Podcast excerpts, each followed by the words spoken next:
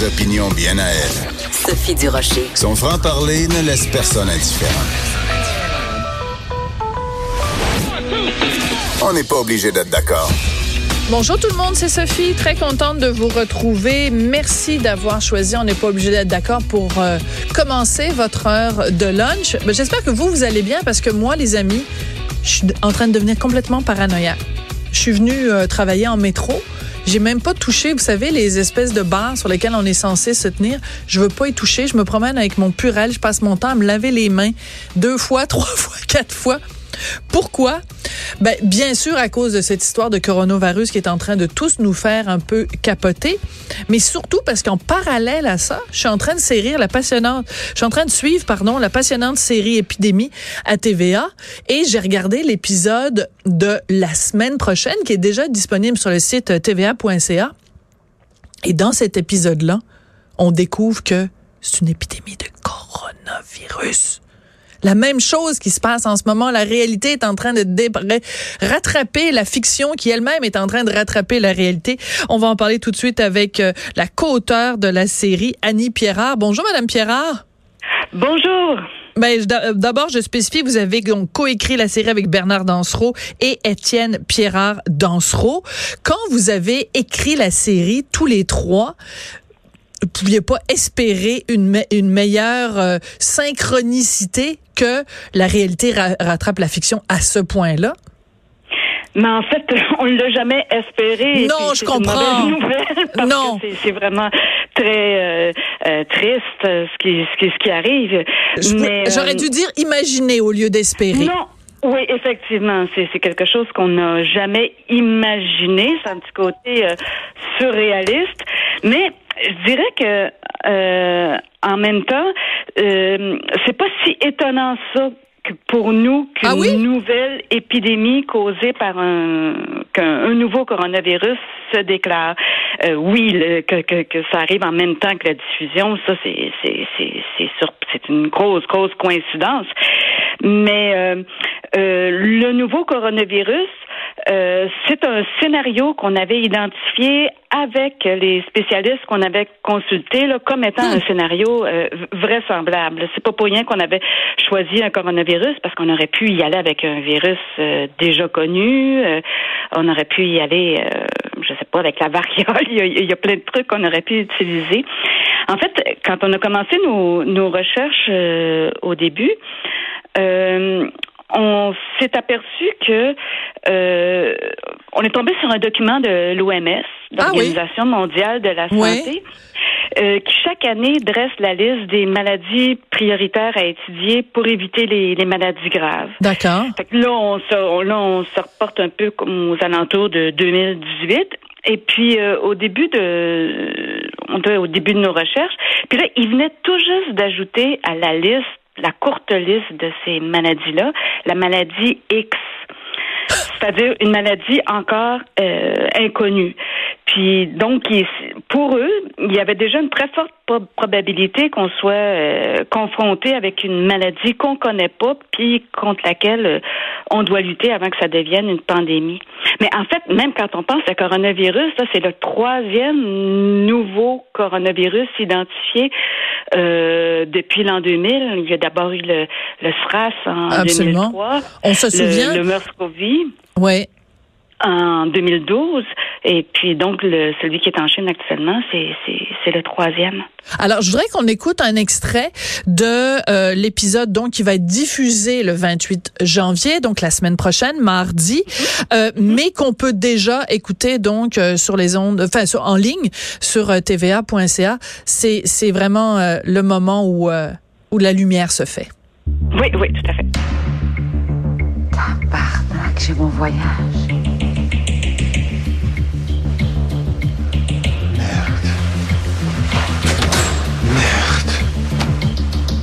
Labo. On a un résultat positif au PCA pas coronavirus. Un coronavirus mortel. En fait, euh, la musique fait peur, mais on n'a pas besoin de la musique. C'est tellement terrifiant ce moment-là, surtout que ça vient après quatre épisodes où on est vraiment là. Il y a des gens qui tombent comme des mouches, euh, des, et surtout ce qu'on voit dans la série, c'est la façon dont ça se propage. Et donc, on le sent vraiment que vous vous êtes renseigné, vous avez vraiment fait des recherches pour que ce soit le plus réaliste et le plus scientifiquement euh, vrai possible. Ben ça c'est certain qu'on a fait euh, beaucoup de recherches au début. Bon, c'est de la fiction, c'est pas un documentaire, mais euh, on veut quand même savoir où on s'éloigne de la de, de, de, la réalité. Là. Quand quand on écrit, on, on fait toujours beaucoup de recherches. Cette fois-ci, euh, on a rencontré des gens de l'équipe du laboratoire de euh, santé publique du Québec, dirigé par qui était dirigé à ce moment-là par le docteur Jean Lontin. On a eu beaucoup de rencontres aussi avec Anne, le docteur Anne Fortin, qui est euh, euh, qui travaille à l'Organisation mondiale de la santé euh, dans le cadre des épidémies en Afrique. Euh, on a on a rencontré plusieurs euh, plusieurs intervenants, le docteur Alain Poirier aussi, qui a travaillé dans des crises euh, de santé publique au Québec. on a effectivement essayé de faire le, plus de recherches possible.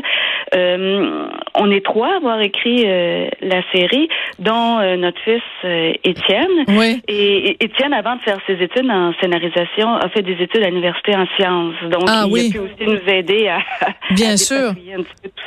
À ce soir. Alors, ce qui est passionnant dans la série et en même temps terrifiant, c'est que on voit vraiment la façon dont un virus comme ça peut se propager avec des choses qui peuvent paraître anodines. Alors, j'en ai noté quelques-unes. Puis évidemment, il y en a plein. Il y a des indices dans chacun des épisodes. Mais j'en ai juste noté quelques-unes.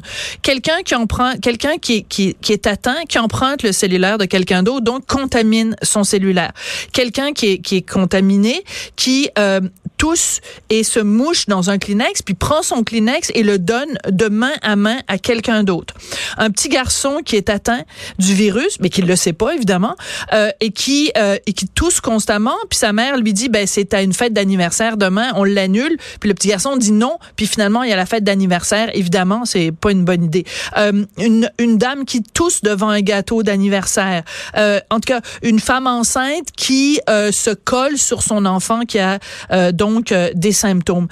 C'est vraiment quelques éléments que j'ai notés, puis je me suis dit c'est pas anodin que euh, vous trois vous ayez placé ces indices-là. C'est un peu pour nous brasser la cage aussi, pour nous dire faites attention parce que la propagation, c'est des choses qui ont l'air innocentes. Mais ben, ça, c'est certain. En fait, chaque virus a sa manière particulière de, de se propager. C'est sûr que euh, c'est pour ça qu'on peut pas dire il y a une manière de pour euh, résister à toutes les épidémies. Euh, c'est c'est pas vrai. Mais euh, c'est sûr que nous, on a voulu euh, être en interaction avec le spectateur, c'est-à-dire que les gens du laboratoire d'urgence sanitaire ne sont pas au courant qu'il y a une épidémie, tandis que les spectateurs, eux, le sont.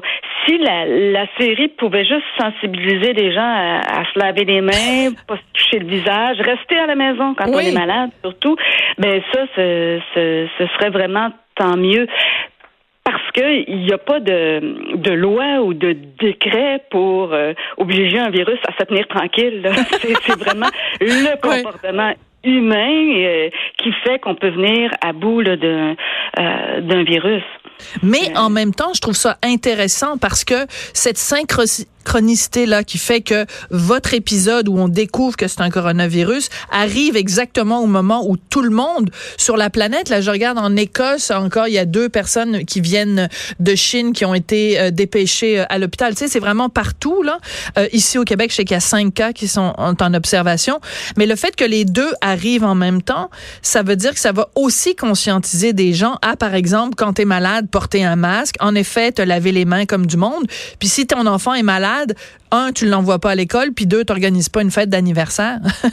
Mais tant mieux si ça, ce résultat-là, ce serait vraiment euh, collectivement, ça serait un, un, progrès. C'est sûr que bon, les fêtes viennent de passer, puis souvent on a plus, si on est un peu malade, on a plus peur de déplaire à une personne en se rendant pas au, au party auquel on était convié, euh, au lieu de lui dire simplement euh, je, je, suis malade, je ne peux pas y aller. Euh, c'est fou, mais si on peut changer les mentalités pour que les gens se disent, bon, ben, je suis malade, je ne peux pas y aller, que ça soit mieux vu euh, que se rendre quand même et, distribuer euh, ces, ces, microbes. Mais c'est certain qu'on va être de plus en plus confronté à, à, ce genre de nouveaux virus. Les, les, les, euh, les, changements climatiques font que on est de les, les aires de répartition des espèces, des insectes euh, augmentent, ce qui fait que ça augmente la répartition de certaines maladies. La, la déforestation aussi euh, euh met en contact les, les humains avec des, des, des espèces animales avec qui elles étaient, avec lesquelles ah. elles étaient moins en contact. Donc, c'est sûr que c'est pas euh, les, les, êtres humains ont les épidémies ont toujours cohabité avec les êtres humains depuis la nuit des temps. Puis c'est pas parce qu'on est en 2020 que que ça change, bien au contraire. Oui. Alors vous disiez tout à l'heure, bien sûr, la série Épidémie, c'est de la fiction, c'est pas un documentaire, mais en même temps, il va y en avoir un documentaire. Alors moi, je, je suis très contente de pouvoir l'annoncer euh, en primeur parce que le communiqué normalement devait sortir seulement la semaine prochaine, mais donc euh, dès jeudi prochain. Donc, on va être, je pense, le 28. Euh, il va y avoir une série documentaire originale. Ça s'intitule Pandémie, sommes-nous prêts? C'est présenté par euh, Gabriel Sabourin qui joue, bien sûr, dans la série. Il joue le rôle euh, de, du médecin qui trompe sa femme, le méchant. et, et, ça aborde tous les thèmes qui sont abordés, en fait, dans la fiction. Est-ce que c'est la première fois que vous faites une série et qu'il y a comme ça un documentaire qui est fait en parallèle pour répondre à certaines des questions qui sont soulevées par une série? Euh, ça, je, je je peux pas dire. Nous, de notre côté, euh, c'est c'est la première fois que quelque chose comme ça nous arrive. Même si dans toute la vérité, on avait un peu des capsules sur le système de de justice, mais vraiment un documentaire de cette ampleur. Nous, nous, on n'a pas participé au documentaire, mais on l'a vu. C'est c'est de, c'est deux épisodes. C'est c'est vraiment très bien fait et c'est euh, là, c'est pas de la fiction. Là, c'est de la réalité. Euh, je conseille vraiment à tout le monde de, de jeter un coup d'œil là-dessus. Là, ça ça vaut ça, ça vaut vraiment la peine c'est pas là pour nous, nous, nous, nous faire peur, loin de là. Mais c'est un constat qui est euh, euh, qu'il faut il faut, s'en rappeler une fois de temps en temps. Oui, il y a quelque chose de très intéressant que vous soulevez dans la série, c'est euh, la réticence ou le manque de préparation d'une certaine façon euh, du gouvernement. Alors il y a euh, le ministre qui est vraiment très présent dans, dans la série, le ministre de la santé, et lui, il est plus préoccupé par la façon dont on communique, puis l'image, puis il faut pas stigmatiser un certain segment de la population, etc., etc. Que disons que je trouve que ça y prend beaucoup de temps avant de comprendre l'urgence de la réaction. Euh, est-ce que c'est une crainte que vous avez que s'il arrive en effet euh, une épidémie de ce type-là au Québec, que le, le la société québécoise ou en tout cas le ministre de la Santé, le ministère soit pas euh, capable de réagir assez rapidement? En fait, il y a plusieurs. Euh, bon, c'est de la fiction.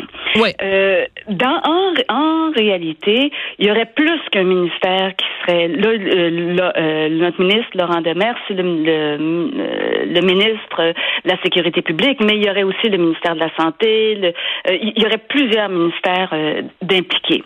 ça, c'est la, la, première différence. Ensuite, je dirais que depuis la crise du SRAS à Toronto en 2003, qui a fait 44 morts, euh, on est beaucoup mieux préparé euh, qu'on l'était.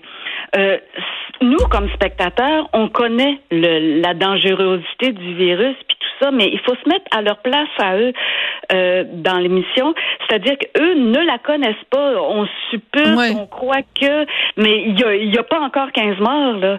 Donc c'est normal qu'ils veulent y aller un peu plus prudemment que nous, ce qu'on trouve convenable, parce que comme spectateur, on sait que le virus est là et est vraiment là et qu'il est dangereux.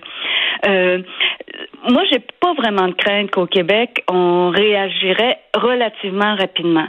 Euh, en Chine, est-ce qu'ils ont réagi assez rapidement cette fois-ci? Je pense que eux, ils ont eu aussi euh, des, ils ont tiré des leçons de la crise du SRAS. Mhm. Dans le temps du SRAS, ils avaient pris beaucoup plus de temps avant de réagir. Maintenant, ils sont beaucoup plus ouverts.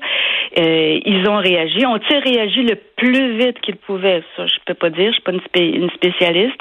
Mais pour répondre à votre question, moi, j'ai vraiment l'impression que oui, on, pourrait réagir 24 heures plus vite, 24 heures moins vite. J'ai l'impression que quand même au Québec, la réaction serait euh, proportionnée.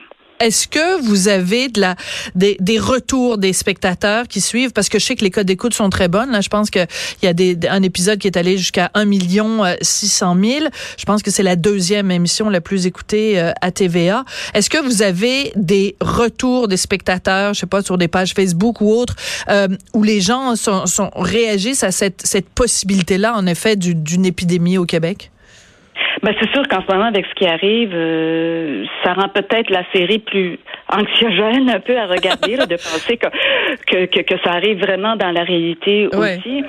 Mais euh, pour ce qui est des retours des spectateurs, on en a un peu de toutes les sortes, là, et c'est certain que ça, ça fait plus réfléchir de savoir que ça se passe maintenant pour vrai.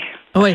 Euh, quand vous avez fait toute cette recherche-là, parce qu'on recherche là, parce qu'on comprend bien, bien sûr, que pour qu'une série soit diffusée en 2020, euh, c'est en amont euh, tout le travail euh, d'écriture. Donc, on remonte à 2018.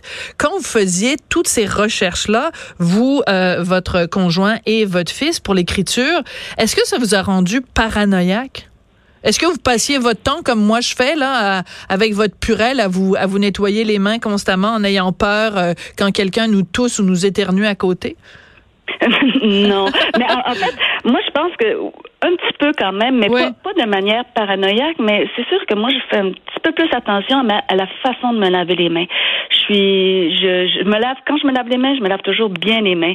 Et puis aussi, ça m'a fait réfléchir aussi à l'idée de euh, pas me présenter quand j'ai une petite grippe ou euh, euh, m'éloigner un peu plus. Puis j'ai l'impression que les gens le font naturellement un petit peu plus là depuis euh, un an ou deux. Je sais pas si je me trompe, mais les gens ne préviennent non, embrasse-moi pas, je suis je suis grippée. Il faudra aller un peu plus loin.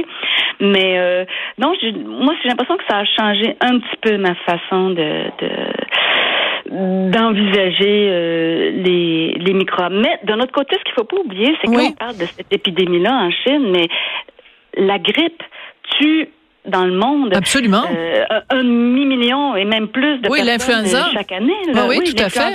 Alors, c'est... c'est méfions-nous, mais ayons peur des bonnes choses. Là. Oui.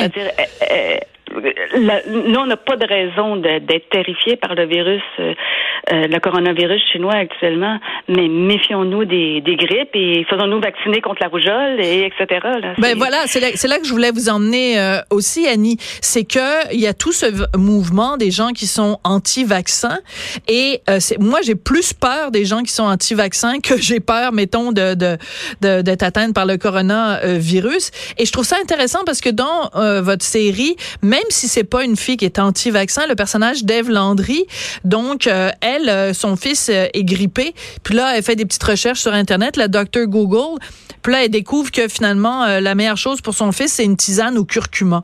Puis je me suis dit ah Annie, Bernard et Étienne, ils ont fait quand même un commentaire social pour dire ben là tu sais c'est comme je veux bien les traitements alternatifs mais non, mais tout à fait. Ça, c'est vraiment, comme vous dites, un commentaire euh, ben oui. social. c'est puis les les les anti-vaccins, ça, je voulais dire que c'est dans la série documentaire, euh, c'est très bien traité aussi ce sujet-là. C'est c'est vraiment intéressant comment ils l'ont abordé. Mais le personnage d'Ève Landry, donc, qui est un peu granole, elle est très sympathique, là, c'est une, bonne personne, mais euh, traiter son enfant qui a la grippe avec euh, de la tisane au curcuma, puis euh, en plus, elle est blogueuse, elle est, en fait, elle est youtubeuse, et donc, elle donne des recettes sur sur sur ses, capsules YouTube sur comment soigner son enfant. moi, j'ai trouvé qu'il y avait comme une mise en garde dans votre dans votre série, dire, ben, faites, faites attention aux influenceurs qui euh, un petit peu à la Gwyneth Paltrow, là? Tout à fait. Non, tout à fait, mais on, est on est vraiment enveloppé de ça. Il y en a partout. Il faut vraiment faire attention. Il faut vraiment s'informer convenablement. Là. Et puis, euh, c'est sûr qu'en ce moment, avec euh, l'homéopathie, euh, les toutes toutes ces tisanes miracles là, les les, les jeunes miracles, il faut il faut il faut pousser la réflexion. Oui. Et puis ne, ne pas se faire embarquer euh, en, en, regardant euh, un influenceur sur YouTube. Oui.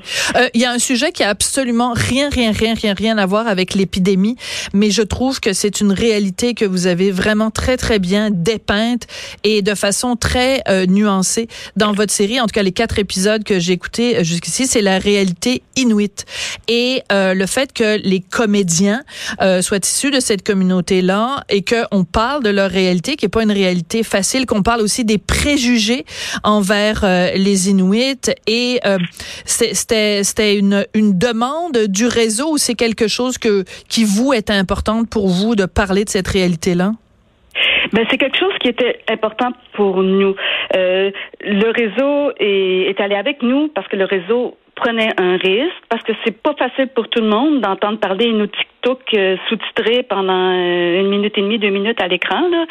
Et euh, le réseau a tout à fait embarqué avec nous euh, là-dedans. On est, on est fiers de, de, de ce qui s'est passé. C'est-à-dire que Mm. on a quand même révélé deux nouvelles actrices, Absolument. Nancy Sanders et Olivia Uvillo, qui sont vraiment euh, euh, qui crèvent l'écran euh, toutes les deux. Euh, Nancy Sanders qui joue le rôle d'une euh, d'une étudiante euh, à l'université en, en biologie. Euh, et euh, c'est- c'est dans les en termes de journée de tournage dans la série, c'est la deuxième après Julie Le Breton. Ah oui. Euh, c'est sûr que tout ça, ça a demandé euh, beaucoup de concertation. Euh, C'est-à-dire qu'il a fallu, par exemple, Yann Lanouette-Turgeon, qui, qui, qui réalise euh, la série, euh, a dû travailler avec les deux comédiennes euh, en amont. Euh, il a dû... euh, euh, euh, il y a eu un coaching des, des comédiennes euh, qui n'ont pas été faciles à trouver non plus. J'imagine. Euh, ça a demandé de, de sa part une adaptation parce que quand on joue, euh, c'est pas juste retenir des lignes et puis les les, Bien non, les bien dire, sûr. euh, une comédienne. Il faut il faut juste il faut apprendre à refaire les choses, euh, les gestes exactement au même endroit pour que le montage soit fait. C'est beaucoup de choses à penser en même temps. On tourne très vite. Alors ça a été tout un apprentissage euh, pour elle. Puis c'est que quand on parle des, des épidémies, on s'est aperçu que au début d'une d'une d'une catastrophe épidémiologique, il y a souvent une communauté qui est euh, qui est ostracisée. Là, ça revient tout le temps dans l'histoire des, Mhm. des épidémies. Par exemple, dans le SIDA, la, la communauté Bien sûr. haïtienne, au début, les, les légués, ensuite, ensuite euh, la peste au Moyen Âge, on, on accusait les lépreux. On- ensuite, on a accusé les lépreux téléguidés par des Juifs. C'est vraiment fou ce qu'on ce qu'on C'est trouve dans, dans l'histoire des euh, des épidémies. Et puis euh, euh, c'est c'est triste à dire, mais euh, parmi les, les itinérants, la communauté inuit est vraiment la communauté la plus vulnérable. Absolument. Ouais. Et, Et c'est intéressant euh, parce que dans l'autre grande série de TVA en ce moment, dans Fugueuse 2, il y a aussi un personnage de, de quelqu'un qui vit dans la rue, qui est une prostituée et qui, elle, bon, elle n'est pas inuite, elle est, je pense, c'est Atikamek, euh, mais aussi là aussi on révèle une comédienne. Donc euh, je trouve que c'est drôlement intéressant ce qui est en train de se passer en ce moment en fiction au Québec avec ces comédiens comédiennes qui émergent et euh, et euh, qui sont peut-être les visages de demain. En tout cas, une série absolument passionnante même si ça fait vraiment très peur, mais euh, à cause de vous euh, Annie puis euh, Bernard et Étienne, ben je passe mon temps à me laver les mains puis à me promener avec du purel partout, mais c'est très important de de nous conscientiser à tout ça. Alors euh, donc on continue à regarder euh, à regarder Épidémie, puis donc ce documentaire qui va être euh, diffusé euh, la semaine prochaine, donc en deux parties. Pandémie, sommes-nous prêts? Merci beaucoup Annie Pierrard. Ben merci Sophie. À la Au prochaine. revoir.